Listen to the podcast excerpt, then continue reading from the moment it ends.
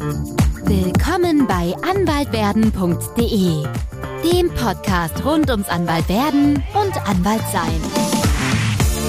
Hallo und herzlich willkommen zu einer neuen Folge von anwaltwerden.de, dem Podcast rund ums Anwaltwerden und Anwaltsein. Ein ganz besonderes Hallo auch an meine heutigen Gäste. Caroline Trob und David Matern, die sich bereit erklärt haben, heute mit mir, heute mit uns zu sprechen. Vielen Dank erstmal, ähm, dass ihr heute Morgen Zeit für uns hattet, für mich hattet. Vielen Dank für die Einladung.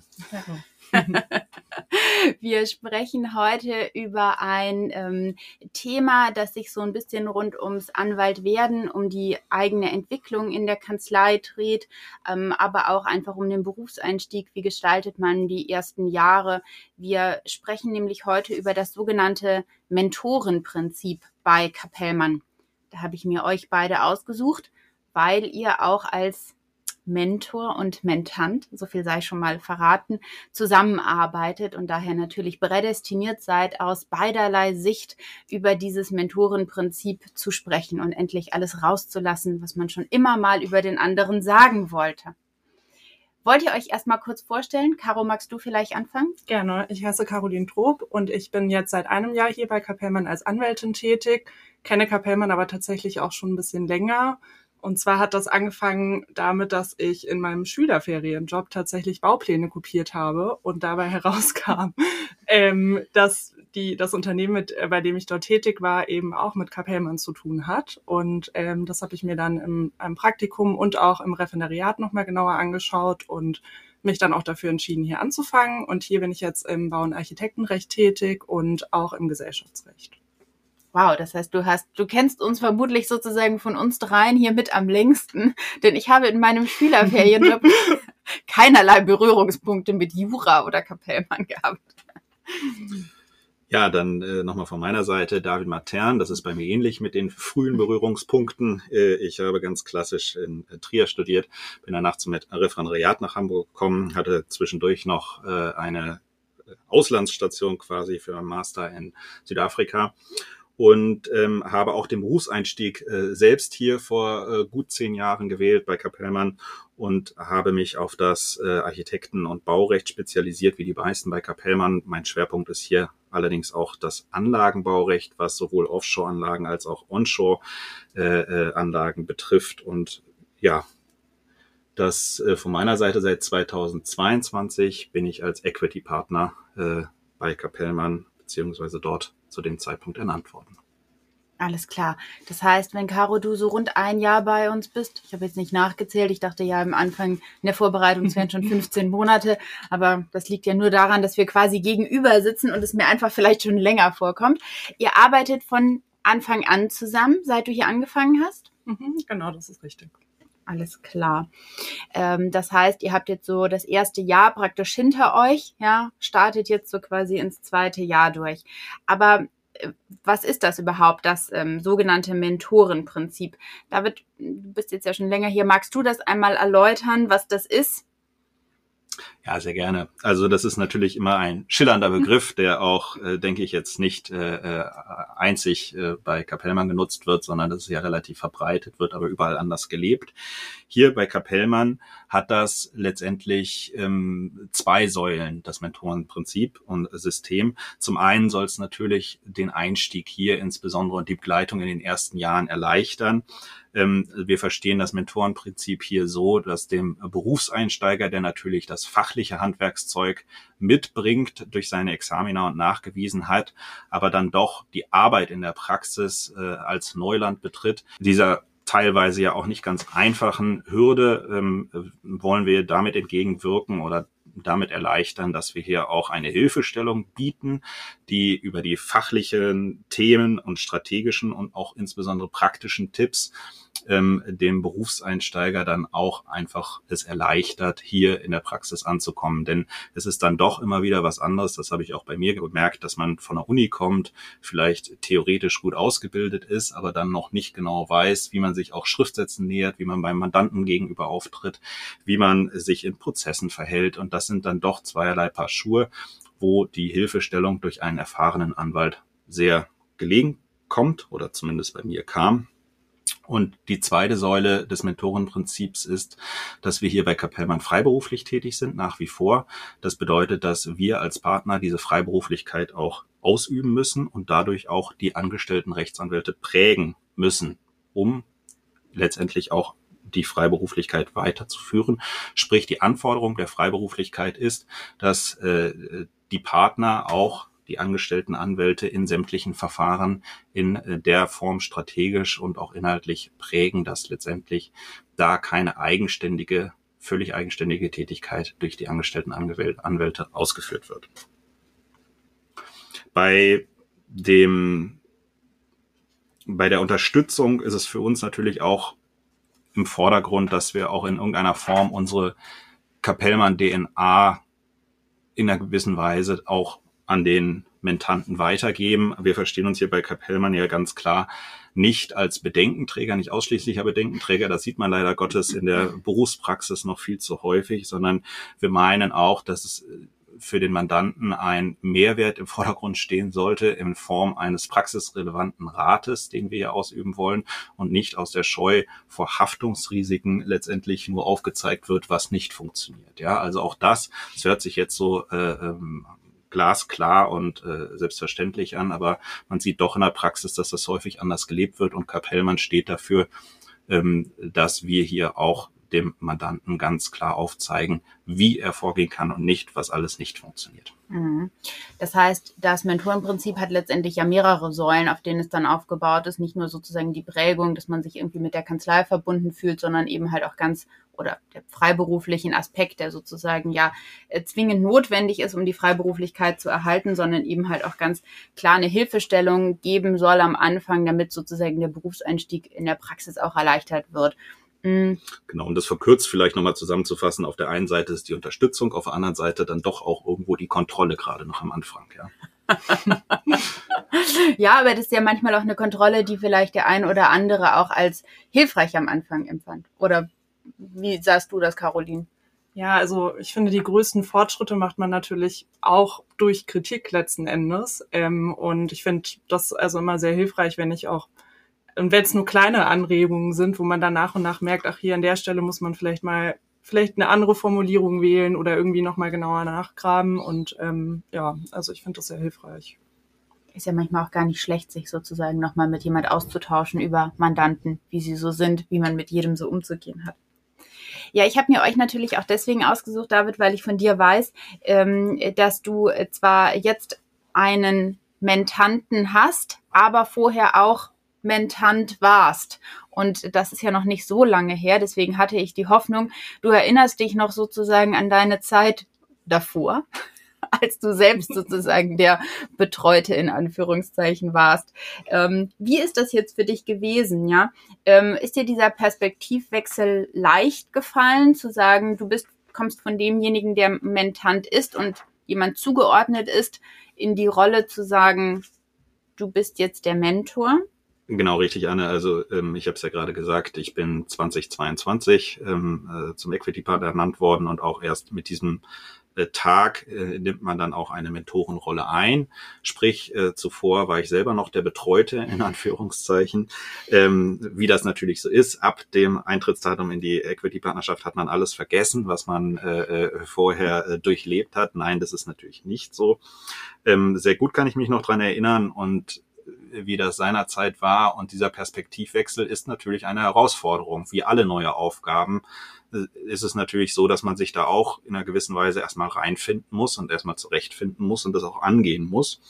Und wenn du mich jetzt nach Herausforderungen an der Stelle fragst, ist aus meiner Sicht natürlich auch eine Herausforderung, zunächst die richtigen Arbeitsinhalte auch für den Mentanten zu finden. Also es ist aus meiner Sicht nicht so, dass sich jegliche Aufgaben für den Berufseinsteiger eignen. Berufseinsteiger an der Stelle äh, daher, weil er ja wie gesagt das praktische Wissen noch nicht in dem Maße hat wie ein erfahrener Anwalt.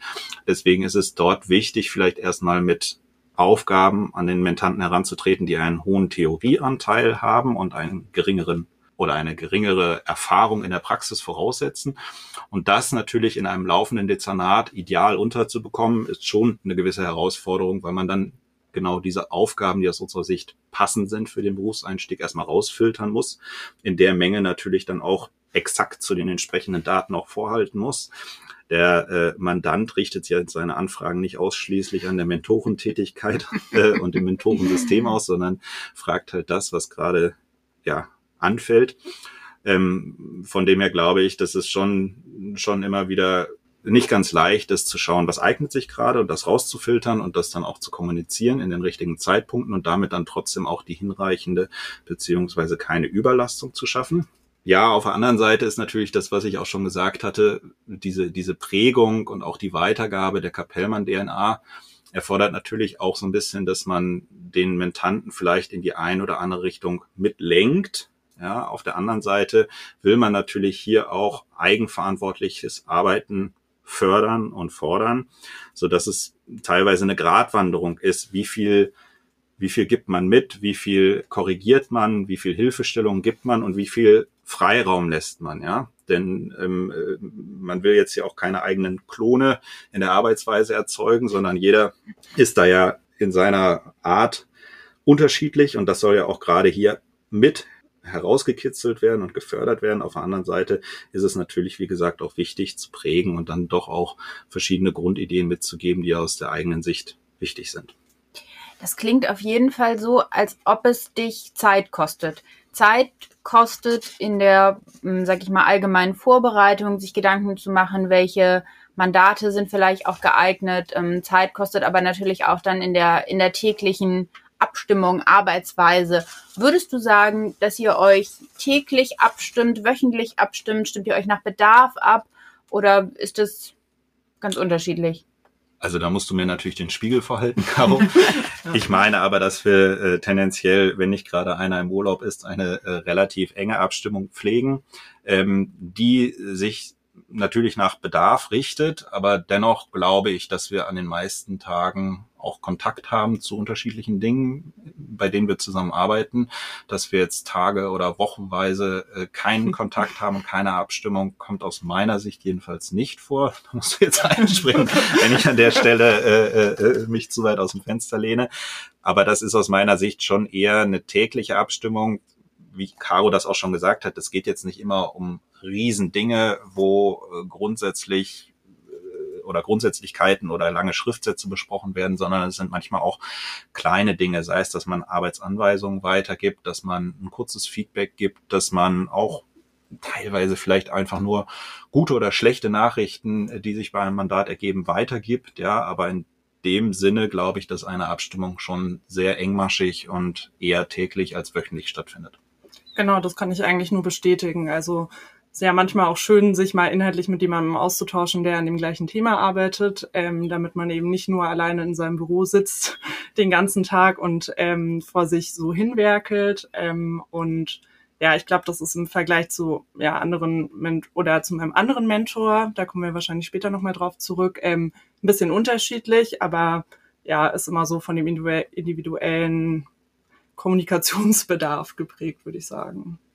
Das ist natürlich auch ganz interessant, weil du das ansprichst. Es gibt natürlich ähm, nicht nur die ähm, Zuordnung ein Mentor, ein Mentanten, sondern es gibt natürlich auch andere Varianten. Soweit ich weiß, David, hast du auch nicht Caro als einzigen Mentanten, sondern weitere. Genau. Ähm, ich habe äh, Fabian Drude als zweiten äh, Mentanten, ähm, der schon etwas länger bei uns ist. Und ähm, wie gesagt, das sind dann zwei Mentanten, die ich betreuen darf, jeweils aber mit einem weiteren Partner gemeinsam. Das ist das Prinzip, was wir hier in Hamburg pflegen, dass wir keine Einzelbetreuung haben, einfach schon aus dem einfachen Grundsatz, dass wir meinen, dass verschiedene Arbeitsweisen intensiv kennenzulernen und dadurch auch unterschiedliche Prägungen mitzubekommen, dem äh, Mentanten nur helfen kann wenn es eine Mindestanzahl praktisch von Mentoren gibt, also ein Mentant hat zwei Ansprechpartner, gibt es auch andersherum eine Mindestanzahl oder eine Maximalanzahl, ja? Wie viele Mentanten würdest du sagen, kannst du betreuen? Wie du es schon richtig gesagt hast, das ist natürlich auch immer mit einem gewissen Aufwand geht äh, das Mentanten- und Mentorenverhältnis einher, der natürlich zu Beginn größer ist als im, in den Folgejahren. Ja, gerade am Anfang hat man noch viel auch praktische, vielleicht sogar technische ähm, äh, Themen mitzugeben. Wie funktionieren unsere Datenbanken und so weiter und so fort. Dinge, die sich dann im weiteren Verlauf eingespielt haben und auch die Prägung nimmt vielleicht nicht ab, aber wird vielleicht schon in den Folgejahren äh, äh stärker ähm, umgesetzt, zumindest in dem Maße, in dem wir das für sinnvoll erachten. Ähm, deswegen glaube ich, dass gerade die Anzahl von frischen Mentanten, um es mal so zu sagen, begrenzt ist aufgrund der Zeitkapazitäten, die man einfach hat. Wenn sich das System eingespielt hat, dann können das natürlich auch mehr als jetzt bei mir zwei sein. Ich habe es jetzt nicht durchgezählt bei unserem Standort, aber ich glaube, es gibt auch Partner, die drei oder vier Mentanten haben. Das richtet sich immer so ein bisschen nach dem praktischen Bedarf beziehungsweise auch dem tatsächlichen Ablauf. Wir sind jetzt hier in Hamburg ähm, sieben Partner und ähm, sind, glaube ich, in Summe 20? 20, 21, 21? Angestellte. Sprich, wir haben im, im Schnitt letztendlich äh, drei Associates pro Partner. Und äh, von dem her ist es halt auch so, dass die jüngeren Partner, wie ich jetzt, auch am Anfang natürlich höher dann ähm, Associates als Mentanten dazu bekommen bei Neueinstellungen, weil die älteren Kollegen schon eine entsprechende Anzahl von Partnern haben. Aber das ist jetzt ähm, zum einen natürlich, ich sage, nach Kapazitäten, wie viel Mentanten kann man überhaupt noch schaffen zu betreuen, ausgerichtet. Zum anderen aber auch nach der fachlichen äh, Neigung. Äh, Caroline wird vielleicht noch gleich über ihren äh, zweiten Mentoren was erzählen.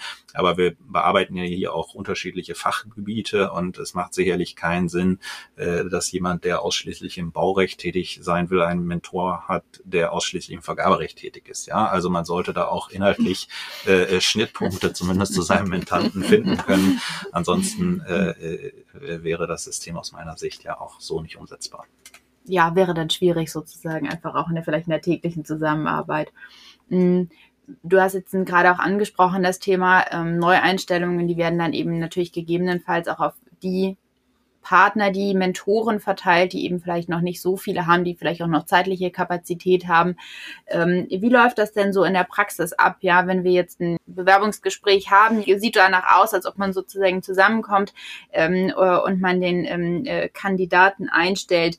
Suchst du dir den mit aus, ja, schaust du dir den an, so nach dem Motto, könnte die Zusammenarbeit einfach menschlich vermutlich klappen als Menti, legst du auf was besonderes Wert bei den Kandidaten, wo du dann sagst, hm, da willst du nochmal sozusagen ganz genau auf Punkte hinschauen? Oder sind es die üblichen Kandidaten-Themen wie Noten, Noten und Noten?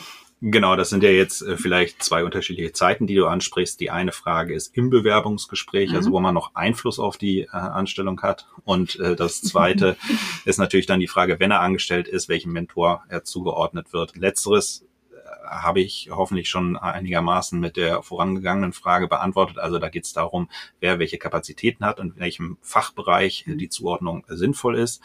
Wenn wir jetzt ähm, auf das äh, Bewerbungsgespräch äh, beziehungsweise auf die Anstellungssituation an sich schauen, ist es so, dass wir hier in Hamburg maßgeblich in den äh, Vorstellungsgesprächen letztendlich nur noch gucken, passt die Person hier rein. Also wir laden ja schon nur die Kandidaten ein, die wir uns ernsthaft vorstellen können, hier einzustellen. Und dafür ist natürlich immer dann auch die Noten und die Zeugnisse die Grundlage, sprich die fachliche Qualifikation ist letztendlich abgehakt in dem Zeitpunkt, wo man zu uns zum Vorstellungsgespräch kommt. Und dann geht's in den Vorstellungsgesprächen mehr darum, passt diese Person als Persönlichkeit, als Mensch hier in unseren Zusammenhang. Da ist auch jeder Standort ein bisschen unterschiedlich ähm, in der Auswahl seiner Person oder wie er die durchführt. In Hamburg ähm, sind wir ein relativ junges Team und ähm, schauen daher auch, oder nicht daher, aber schauen maßgeblich drauf, was ist das für ein Typ und wie passt er hier in unsere Gruppe rein. Ja? Also natürlich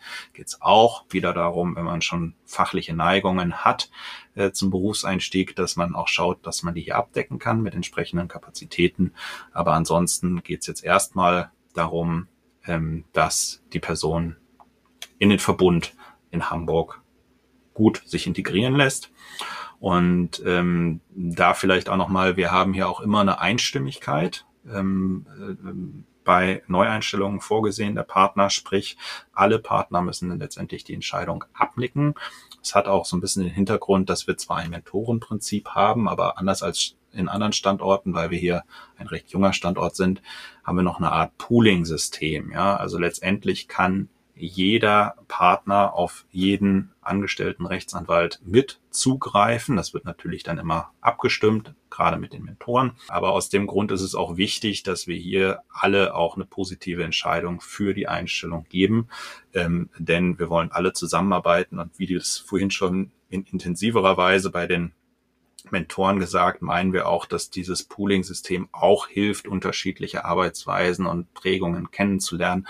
Und da kann sich der Mentant dann idealerweise das Beste aus verschiedenen Welten herauspicken und vielleicht auch die nicht so guten Sachen einfach ignorieren, ja. Also, und das führt auch dazu, dass man nicht in einer absoluten Abhängigkeit von einer Einzelperson mhm. bei uns hier in Hamburg steht, sondern dass man da an der Stelle halt auch ähm, breit gefächert ist und sich da vielleicht auch auch fachlich nochmal seine Spezialisierungen suchen kann. Genau, das ist ja, glaube ich, auch ein ganz wichtiger Punkt. Du hast jetzt ja den Fall angesprochen, dass jemand kommt und schon eine gewisse fachliche Neigung mitbringt, vielleicht im Referendariat schon mal Vergaberecht oder ähnliches gemacht hat und sagt, ach Mensch, das war ja super. Aber wir haben ja durchaus auch ähm, Kollegen, die nicht schon in den, äh, in den Schulpraktika sozusagen mit Baurecht in ähm, Verbindung gekommen sind, sondern ganz frisch quasi hier anfangen und sagen, es klingt irgendwie interessant, aber gemacht habe ich es irgendwie noch nie. Ähm, da ist es, glaube ich, ja tatsächlich auch ganz hilfreich, mit unterschiedlichen Mentoren zusammenzuarbeiten und dann natürlich auch unterschiedliche Rechtsgebiete kennenzulernen oder intensiver kennenzulernen. Jetzt haben wir so ein bisschen den Fall besprochen, ähm, wir stellen jemanden ein hier, der wird dann eben im Nachgang einem Mentor zugewiesen, nach Kapazität, nach fachlicher Neigung. Gibt es was, wenn wir jetzt perspektivisch einmal uns überlegen, du bekämst einfach dieses Jahr, es ist ja noch frisch, einen, einen neuen Mentor. Gibt es was, auf was du Wert legst in den ersten drei Monaten? Caro schaut schon so. Nein, also jetzt, jetzt keine konkrete äh, Anforderung, die jetzt lediglich die ersten drei Monate oder ähm, die ersten sechs Monate betrifft. Aber natürlich ist jeder Mentor und jeder Partner auch etwas unterschiedlich. Ich persönlich erwarte natürlich auch gerade am Anfang eine gewisse Lust, hier auch sich gerne und auch in dem erforderlichen Maße einzubringen. Also sprich, dass man gerade am Anfang auch noch was dazulernen will und auch den entsprechenden Einsatz zeigen will. Und dazu gehört aus meiner Sicht auch eine gewisse Demut vor den praktischen Aufgaben, die hier auf einem warten. Also es ist halt, zumindest ging es mir damals so, man kommt mit einem theoretischen Wissen, hat aber von der Praxis ehrlich gesagt noch relativ wenig Ahnung. Und ähm, was mir persönlich da nicht so gut gefällt, habe ich glücklicherweise aber auch noch nicht erlebt, äh, wäre dann ein Kollege, der meint, weil er gute Noten hat, äh, schon alles zu können äh, äh, und äh, letztendlich dann auch vielleicht für externen Rat weniger zugänglich ist. Ja, also das ist für mich schon das, was ich mir wünsche und dann aber auch einfordere, ist ähm, die gewisse Arbeitsbereitschaft beziehungsweise dann auch ja, der Wille, auch neue Dinge zu lernen. Wie hast du so die ersten Monate erlebt mit, mit David, als du hier angefangen hast, Caro? Also ich finde, als ich hier angefangen habe, man studiert irgendwie so lange und denkt sich so, jetzt ist es endlich zu weit, jetzt äh, kann ich mich offiziell auch Anwältin nennen und darf auch mal loslegen, aber ja, man ist dann tatsächlich so ein bisschen oder sehr vielen ungewohnten Situationen ausgesetzt. Ich meine, ja, man muss sich mit den Kollegen erstmal so ein bisschen einfinden, seinen Arbeitsrhythmus so ein bisschen finden. Und ja, von daher war das oder habe ich das so empfunden, dass ich so ein bisschen stückchenweise an die Dinge herangeführt wurde, ähm, jetzt nicht von Tag eins unbedingt sofort nach außen hin kommuniziert habe, sondern auch erstmal gucken konnte, wie schreibt David so E-Mails an Mandanten und wie kann ich das dann vielleicht zukünftig so ein bisschen machen. Und das ist dann ja so Schritt für Schritt immer mehr so geworden, dass man dann auch mal nach außen hin kommuniziert und ähm, auch so ein bisschen mehr Verantwortung übernimmt. Und das hat mir persönlich den Berufseinstieg auch relativ leicht gemacht, weil man ja sich nicht von Tag eins überfordert fühlt, aber auch nicht denkt, ich werde die nächsten zwei Jahre nur in meinem kleinen Büro vor mich hinsitzen und nur zuarbeiten und ähm, da eben kein, gar keinen Kontakt nach außen haben. Das genau. heißt, du hattest schon relativ schnell dann aber auch die Möglichkeit, ähm, sag ich mal, eigenständig mit Mandanten zu kommunizieren, zu telefonieren, zu sprechen. Und du hattest jetzt nicht das Gefühl, du machst hier nur monatelang Aktenvermerke. nee, tatsächlich nicht. Also ich finde, das war so für die Phase, wo man ja sich allgemein noch im Beruf einfinden muss, so dass ich eher zugearbeitet habe. Aber ja, wenn man sich dann da zurechtfindet oder also nach, weiß ich gar nicht mehr, drei, vier Monaten ist das dann auch schon so gewesen, dass ich da mehr nach außen hin kommunizieren konnte. Genau. Alles klar.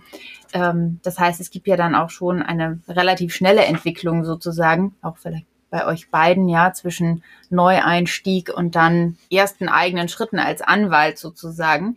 Ähm, wir sprachen ja auch schon kurz über die tägliche Zusammenarbeit, dass ihr euch durchaus auch viel abstimmt, ähm, so auf kurzem Dienstwege euch natürlich dann offensichtlich auch viel im Büro seht. Wie macht ihr das mit Homeoffice? Telefoniert ihr an den Tagen? Sprecht ihr nicht?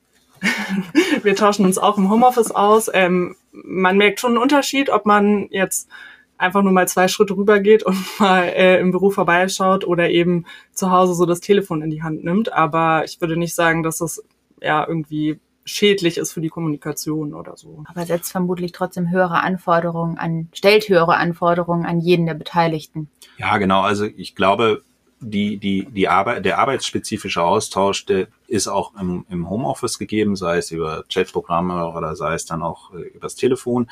Aber was natürlich so ein bisschen flöten geht, ist aus meiner Sicht die, der Klönschnack, ja, also dass man einfach mal, sei es beim Mittagessen sich trifft und einfach allgemein unterhält oder auf dem Flur kurz Guten Morgen sagt und vielleicht nochmal ein, zwei andere Dinge äh, anspricht, das passiert halt schon nicht im, im, im Homeoffice, ja, deswegen meinen wir auch, dass insbesondere am Anfang auch eine hohe Präsenzzeit im Büro sinnvoll und für den Berufseinsteiger förderlich ist, ja, denn denn viele Dinge, auch den Büroalltag und äh, wie die Dinge hier auch zwischenmenschlich laufen, bekommt man aus unserer Sicht halt nur hinreichend mit, wenn man auch ab und zu sich im Büro blicken lässt.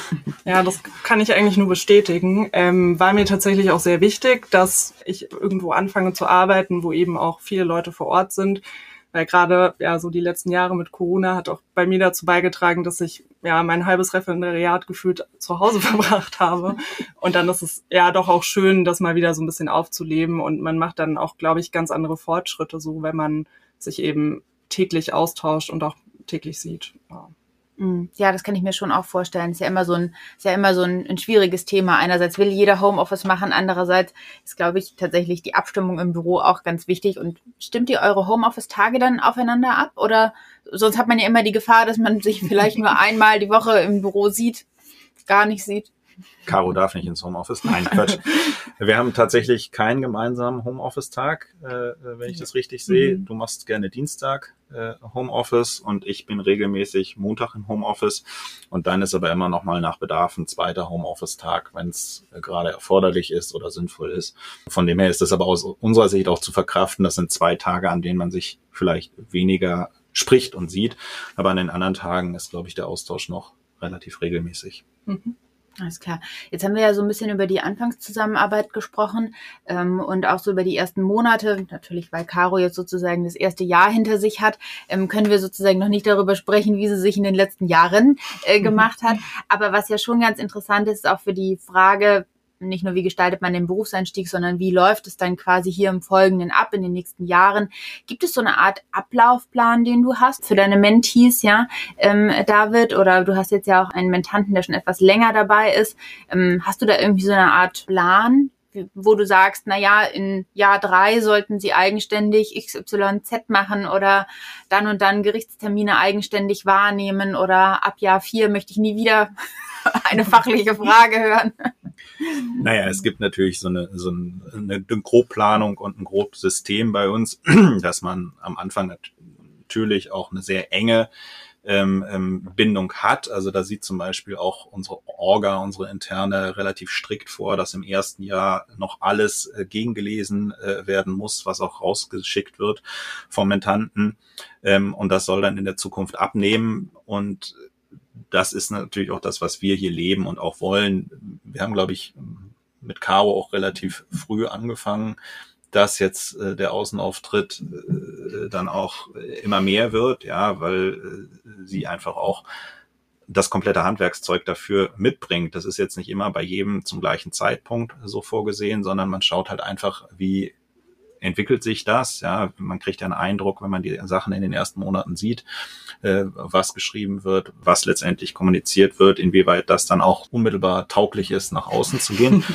Und das war halt einfach bei Caro relativ früh der Fall, so dass wir da auch relativ früh diesen Außenauftritt dann geübt haben und äh, ähm, praktizieren. Ja, nur sollte das ganz klar auch in den Folgemonaten und Jahren immer stärker werden hin zu einer eigenständigen Anwaltspersönlichkeit auch mit einem eigenständigen Marktauftritt. Ja, und das ist natürlich, wie gerade gesagt, jetzt man kann nicht sagen, nach zwei Monaten exakt das, nach sechs Monaten exakt das, sondern da muss man immer so ein bisschen äh, gucken, wie es läuft. Aber grundsätzlich ist es jetzt auch so, dass in den ersten Jahren natürlich die fachliche Qualifikation im Vordergrund steht. Ich glaube, dieses Jahr steht auch der Fachanwalt an, beispielsweise, mhm. also sprich dann im zweiten Jahr. Auch da meinen wir, dass da eine relativ frühe ähm, entsprechende nochmal Unterstützung sinnvoll ist, weil wenn man acht Jahre oder wie auch immer hier ist, hat man A, keine Zeit im Zweifel mehr äh, dafür und B, auch äh, äh, letztendlich dann schon ein Wissensstand, der vielleicht sogar über den Fachanwaltskurs hinausgeht. Deswegen meinen wir, dass der auch zu einem frühen Zeitpunkt Sinn macht und dann geht's halt ab Jahr drei und vier, dass man immer stärker in die Selbstständigkeit gehen sollte und äh, auch in einer gewissen Form gehen muss, um dann nach fünf Jahren ist ja bei uns die nächste Karrierestufe dann mhm. als assoziierter Partner dann dort dort auch schon im gewissen Maße sein eigenes Dezernat zur Verfügung zu haben. Das heißt, es gibt zumindest einen groben Ablaufplan. genau, also vielleicht dazu nochmal ergänzend, das klingt jetzt auch immer äh, äh, alles so schillernd. Man muss auch sagen, vieles ist dann doch auch dem Zufall geschuldet, auch, auch einfach den Mandaten, die gerade kommen. Also das ist auch immer die Frage, wie und in welchem Maße man jetzt eigenständig arbeitet. Das funktioniert natürlich bei kleineren Mandaten besser, als wenn man jetzt viele Großmandate hat. Ja, da mhm. liegt es in der Natur der Sache, dass man stärker noch zuarbeitet, auch vielleicht zu einem ähm, späteren Zeitpunkt noch, als wenn man mit kleineren Mandaten dann auch unmittelbar oder relativ früh eigenständig äh, agieren kann. Ja, mhm. und das ist vielleicht da nochmal als Ergänzungssatz auch aus meiner Sicht eine der maßgeblichen Vorteile äh, äh, hier bei uns in Hamburg oder bei Kapellmann insgesamt, dass wir da auch einen relativ starken Mix haben. Also wir haben wirklich große Mandate, wie beispielsweise im Offshore-Bereich, und haben aber wirklich auch noch den Mittelstand, der das auch genau diese eigenständige Tätigkeit von einem frühen Stadium an erlaubt. Okay, alles klar. Das heißt, das ist ja doch sehr unterschiedlich vielleicht auch. Ähm, apropos unterschiedlich, Caro, du hattest vorhin schon eingangs gesagt, du hast ja, oder beziehungsweise haben wir das ja auch gehört, das ist ja nicht unüblich, du hast ja nicht nur einen Mentoren, du hast zwei, äh, noch einen zweiten sozusagen. Ähm, magst du einmal hm, vielleicht kurz erzählen, ob es aus deiner Sicht auch Vorteile hat, hm, was du jetzt so im ersten Jahr mitbekommen hast, eben mit zwei Mentoren zu arbeiten oder beziehungsweise auch wie die Zusammenarbeit sozusagen in dem Fall ist? Mhm. Genau, also das eine, ja, wurde davon jetzt ja auch schon angesprochen. Man kann quasi zwei erfahrene Anwälte so ein bisschen in ihrem Berufsalltag beobachten, sich da auch ja an vielen Stellen was abgucken und sieht dann vielleicht auch, dass es ja unterschiedliche Kommunikationswege gibt oder auch ja Dinge, jetzt so Aufgaben für den Mandanten irgendwie anzugehen. Ich finde, das ist so das, was mir am meisten auffällt, so im Unterschied. Ähm, und ja, da kann man sich dann halt ja so ein bisschen von beiden das Beste rauspicken und dann versuchen irgendwie seinen eigenen Weg anhand dessen so ein bisschen zu gehen. Genau. Und was für mich dann noch dazu kommt, ist natürlich, dass es bei mir jetzt zwei unterschiedliche Fachbereiche auch sind, die, also in denen ich quasi auch über meine Mentoren tätig bin. Und zwar einmal im Bau- und Architektenrecht und im Gesellschaftsrecht. Und ja, kann man dann für sich auch ein bisschen entscheiden, ob es vielleicht mehr in die eine Richtung oder mehr in die andere Richtung langfristig gehen soll. Und ähm, ja, also das sind für mich eigentlich zwei große Vorteile von dem Ganzen. Das heißt, du würdest jetzt nicht sagen, dass es eine eher besondere Erschwernis des Berufseinstiegs ist, in zwei so unterschiedlichen Rechtsgebieten tätig zu sein. Also Bau- und Architektenrecht und Gesellschaftsrecht hat ja nicht zwangsläufig viele Schnittstellen. Das stimmt. Also ich finde das einerseits ziemlich erfrischend, auch mal, wenn man länger ja, an einem Mandat in dem einen Bereich gearbeitet hat, dann zwischendurch auch mal wieder was anderes zu machen. Ähm, gleichzeitig, ja, ist vielleicht so ein bisschen mit dem Nachteil verbunden, dass man ja sich in zwei Rechtsgebiete gleichzeitig einarbeitet und jetzt nicht den Fokus komplett auf eins legen mhm. kann. Mhm. Ähm, ich sehe das aber trotzdem als Bereicherung und finde die Mischung eigentlich ziemlich gut. Und als du hier angefangen hast, in den Bewerbungsgesprächen, ich erinnere mich ehrlicherweise nicht mehr, wie es bei mir war, hat man mhm. dir gleich erzählt, dass wir so ein Mentorenprinzip haben? Das wusste ich tatsächlich. Ähm, also ja, ich kann auch sein, dass mir das schon, dass ich das schon in meiner Referendariatsstation mhm.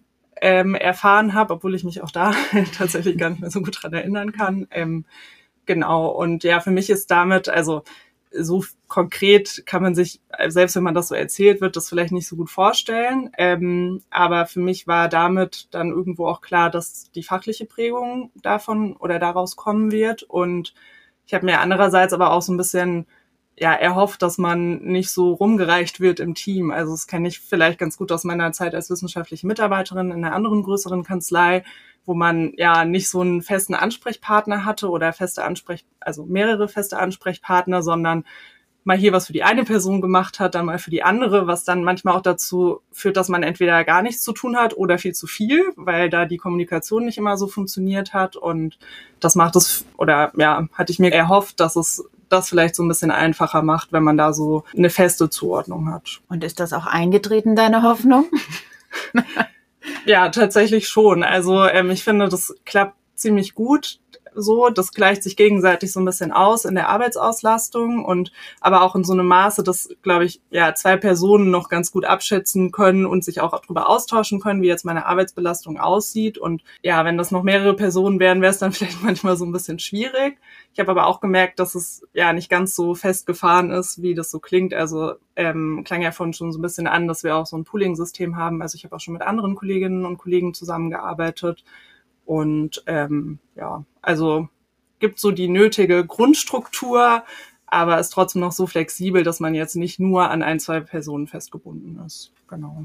Okay, das, das klingt ja zumindest so, als ob es auch eine Abstimmung deiner Mentoren gäbe über deine Arbeitsbelastung. Nehme ich auch an, ich krieg das ja nicht so mit. Wir unterstellen Ihnen das mal. Gehen wir mal davon aus. Ja. Regelmäßig im Kickertisch, ja. ja gut, wo die stattfindet, das ist ja sozusagen egal, ja. Und ob du das dem anderen zuschreist, ja, was sie gerade zu tun hat oder nicht, das ist ja okay. Okay, perfekt. Ähm, hast du das Gefühl, dass man sich auch mit anderen Kollegen, Kolleginnen darüber austauscht, über dieses Mentorensystem hier bei uns? Sprich, spricht man darüber bei Anwaltsmeetings, wie es so läuft? Oder würdest du sagen, das ist so sowas, wo man eigentlich sich gar nicht so groß drüber austauscht mit anderen? Also ich, ich finde ein bisschen schon. Also eher so im kleinen Stil, wenn man mal bei der Mittags- oder in der Mittagspause über irgendwas spricht. Ähm, und auch da habe ich gemerkt, dass ähm, es neben meinen beiden Mentoren eben auch noch ganz viele andere Stile gibt und dass da jeder halt so gewisse Dinge ein bisschen unterschiedlich handhabt. Ähm, und ja, aber also das ist jetzt nicht so, dass wir jede Woche drüber reden und denken so, hm, ach, was hat mein Mentor hier jetzt wieder gesagt und was sagt einer so. Also ähm, genau, es ist da manchmal so ein bisschen Zufall, dass man so merkt, ach so, geht das tatsächlich auch. Das wusste ich ja gar nicht, weil das habe ich jetzt mit meinem Mentor noch nicht so erlebt, aber es sind dann auch eher Kleinigkeiten. Genau. Okay. Kannst du schon irgendein konkretes Beispiel nennen, wo du sagen würdest, das hast du dir schon mal irgendwie abgeschaut oder das hast du dir angeeignet oder dass du sagen würdest, hm, die Art der Zusammenarbeit, die passt irgendwie besonders gut zu dir und deiner Art? Das ist tatsächlich eine gute Frage. Da habe ich natürlich nicht vorher drüber nachgedacht. Ähm, also ich finde, man merkt oder ich habe für mich viel in der Kommunikation mit Mandanten mitbekommen. Also einmal, dass es manche Themen oder Situationen gibt, wo auch so ein bisschen mehr Vorsicht geboten ist oder man gleichzeitig auch mal auf gewisse Risiken hinweist und das eben deutlich kommuniziert, mhm. damit das auch einfach im weiteren Verlauf so klar ist. Ähm, und ja, gleichzeitig auch, wenn es jetzt um Schriftsätze zum Beispiel geht, schaut man sich dann vielleicht doch mal so ein bisschen den Stil von der einen oder anderen Person ab und ähm, übernimmt da so ein bisschen was genau, das wären jetzt so zwei Punkte, würde ich sagen. Ja, also ich erinnere mich tatsächlich, dass ähm, äh, gerade das zweite, würde ich sagen, ist was, was ich auch noch gut in Erinnerung habe bei mir vom Anfang, dass man eben so ein bisschen guckt, wie ist die eigene Art zu schreiben, wie schreiben andere. Ähm, manche schreiben ja furchtbar blumig und furchtbar ausführlich, andere schreiben so ganz kurz und knapp, dass man sich selbst so ein bisschen unwohl fühlt dabei und vielleicht denkt, huh, hoffentlich, hoffentlich weiß der Richter jetzt auch genau, was damit zu tun ist. Das ist ja wirklich ganz interessant, vielleicht auch, was man sich da so ein bisschen, bisschen von abschauen kann. Ja, vielleicht sozusagen so zum Abschluss des Ganzen. Gibt es denn auch Punkte, die nicht so gut laufen. Es hat sich jetzt alles so ein bisschen nach rosa-rot angehört. Ja, ihr habt euch quasi gefunden, alles läuft prima, ihr stimmt euch ab, ähm, die Mentoren stimmen sich ab. Gibt es auch Fälle, in denen es nicht so läuft? Was macht man dann sozusagen als Mentant, wenn man feststellt, ist irgendwie nicht so der richtige Flow mit dem Mentor oder auch andersrum. Es mag ja auch mal vom Mentoren mit dem Mentanten nicht so passen. Was macht man dann? Wie gesagt, du hast uns natürlich auch ausgesucht, weil wir das ideale äh, Vorzeige, äh, Mentoren, äh, Mentantenverhältnis sind. Nein, also bei uns läuft das in der Tat aus meiner Sicht, jedenfalls aus meiner Warte, relativ gut. Grundvoraussetzung ist dafür nochmal, dass die Zusammenarbeit an sich passt, also dass man gleiche Vorstellungen hat äh, davon, wie Dinge erledigt werden und vielleicht mit welchem mit welcher Herangehensweise und mit welchem, ja, mit welchem Einsatz. Und da glaube ich, gibt es bei uns nach meinem Verständnis jedenfalls äh, keinerlei Differenzen. Was natürlich immer mal ist, ist, dass man jetzt inhaltlich bei dem einen oder anderen Punkt einfach unterschiedlicher Meinung ist oder dass man auch gerade was wir auch am, am, Anfang besprochen haben, die Prägung auch in dem einen oder anderen Schriftsatz nochmal mitgeben will. Heißt, man muss jetzt nicht äh, jedes Ergebnis zu 100 Prozent unterschreiben. Und da ist jedenfalls meine Herangehensweise und das versuche ich dann auch immer ad hoc das Feedback zu geben. Also, dass man dann häufig, wenn man nicht am gleichen Tisch sitzt, dass man vielleicht auch einfach im Track Change in einem Schriftsatz dann nochmal äh, zeigt, wie man das an der Stelle sich vielleicht anders gewünscht hätte. Ja, das ist einfach äh, ganz normal am Anfang. Ähm, das sehe ich aber auch dann als Aufgabe, dass man das unmittelbar aufklärt und jetzt nicht irgendwie übrig lässt für ein Jahresgespräch oder sowas, sondern dass man solche mhm. Themen dann halt im, im, im täglichen Doing bespricht, warum oder was man vielleicht an der einen oder anderen Stelle anders oder besser hätte machen können. Und natürlich ist das so, das haben wir am Anfang auch gesprochen, dass Corona und das damit auch übrig gebliebene Homeoffice die Kommunikation an sich nicht einfacher machen, so dass das schon mal sein kann, dass man dann halt auch vielleicht aufgrund dessen einen Ticken zu wenig kommuniziert. Aber ich glaube in Summe, wir haben jetzt glaube ich elfeinhalb Monate gemeinsam hinter uns ungefähr. und läuft das alles wunderbar, ja. Also die rosa-rote Welt würde ich da ehrlich gesagt unterschreiben. Ähm, das heißt aber jetzt nicht, dass das äh, schon immer wir bei allen Themen zu 100 Prozent der gleichen Meinung sind. Das wäre ja auch merkwürdig. Wie heißt das? Zwei Juristen, drei Meinungen. Wäre ja merkwürdig, wenn es bei euch nicht sozusagen manchmal so ist. Ja? Aber da würde mich natürlich jetzt auch Karos Blick interessieren. Ja, also ich finde, der Schlüssel ist da, wie auch bei vielen anderen Themen, letzten Endes die Kommunikation. Also ich merke gerade im Verhältnis zu meinem anderen Mentor manchmal, dass wir, wir nicht unbedingt täglich kommunizieren, was auch ein bisschen daran liegt, dass er ungefähr maximal weit weg von mir, von meinem Büro tatsächlich sitzt. Mhm. Ähm, Genau, und aber ja, also man muss Dinge dann vielleicht einfach frühzeitig ansprechen, wenn einem da mal was auffällt. Aber ja, also noch sind mir nicht so viele Punkte aufgefallen, die ich jetzt kritisieren könnte an unserem System oder wie das dann so gelebt wird. Mal gucken, was die nächste Zeit noch so bringt. Wir werden das einfach nachverfolgen. Wie lange hat man denn seinen Mentor? Auf ewig. Auf Lebenszeit. Dann sprechen wir einfach alle drei Jahre nochmal und die rosarote Brille wird immer weiter abnehmen. Nein, ach was. Das heißt, den Mentor hat man auf ewig? Ja, also äh, äh, die, die Mentorenschaft, wie gesagt, gerade die zweite Säule der Freiberuflichkeit äh, erfordert das ja, dass mhm. man bis zur Ernennung, der, bis zur eigenen Ernennung, die Partnerschaft, auch letztendlich die Prägung natürlich in unterschiedlichem Auf, Ausmaß auch noch mitnimmt. Ähm, äh, gerade bei erfahrenen Kollegen ist natürlich die, die fachliche, inhaltliche Abstimmung äh, wird dann natürlich immer äh, geringer, aber gerade bei strategischen Entscheidungen meine ich auch, dass das eigentlich immer Sinn macht, sich da nochmal zu zweit abzustimmen, was jetzt hier in dieses System des Mentoren, in der Mentorenschaft eingebunden ist, was ich aber auch bei wichtigen Dingen auch mit anderen Partnern immer gerne noch tue, ja. Also das ist jetzt nicht so, dass man da äh, ad hoc mit der Partnerentscheidung plötzlich die Weisheit mit Löffeln gefressen hat. Also man, man, man lernt ja immer dazu und es ist aus meiner Sicht immer gut, wenn man sich auch nochmal eine zweite Meinung einholt. Ja, man lernt meistens immer noch dazu, das stimmt. Habt ihr vielleicht abschließend noch einen Tipp den ihr vielleicht mitgeben würdet, wenn jetzt jemand neu anfängt, sozusagen einmal aus Sicht des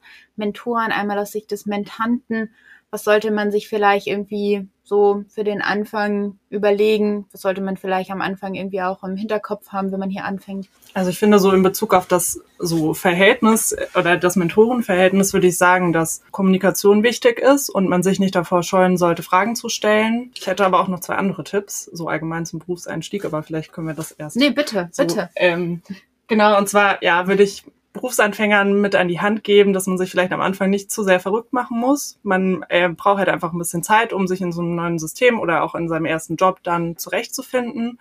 Und was ich vielleicht auch nochmal ganz wichtig finde, ist, dass man sich ja als junge Anwältin oder junge Anwalt, wenn man dann so einsteigt, eben auch mit der Assistenz oder dem Sekretariat in der Kanzlei so gut stellen sollte. Ne? Also das fängt schon damit an, dass man sich vielleicht in der ersten Woche mal persönlich vorstellt oder auch mal mhm. fragt, wie war denn dein Wochenende oder so. Und ähm, ja, es klingt jetzt so ein bisschen sehr selbstverständlich, aber ich glaube, das geht manchmal vielleicht entweder unter, weil man zu sehr mit sich selbst so beschäftigt ist oder denkt, man ist, es ist vielleicht nicht so wichtig, aber ich glaube, dass äh, man da schon guten Wert drauf legen sollte. Ich sollte also nicht mehr Fräulein zum Diktat rufen oder rufen, wo bleibt mein Kaffee?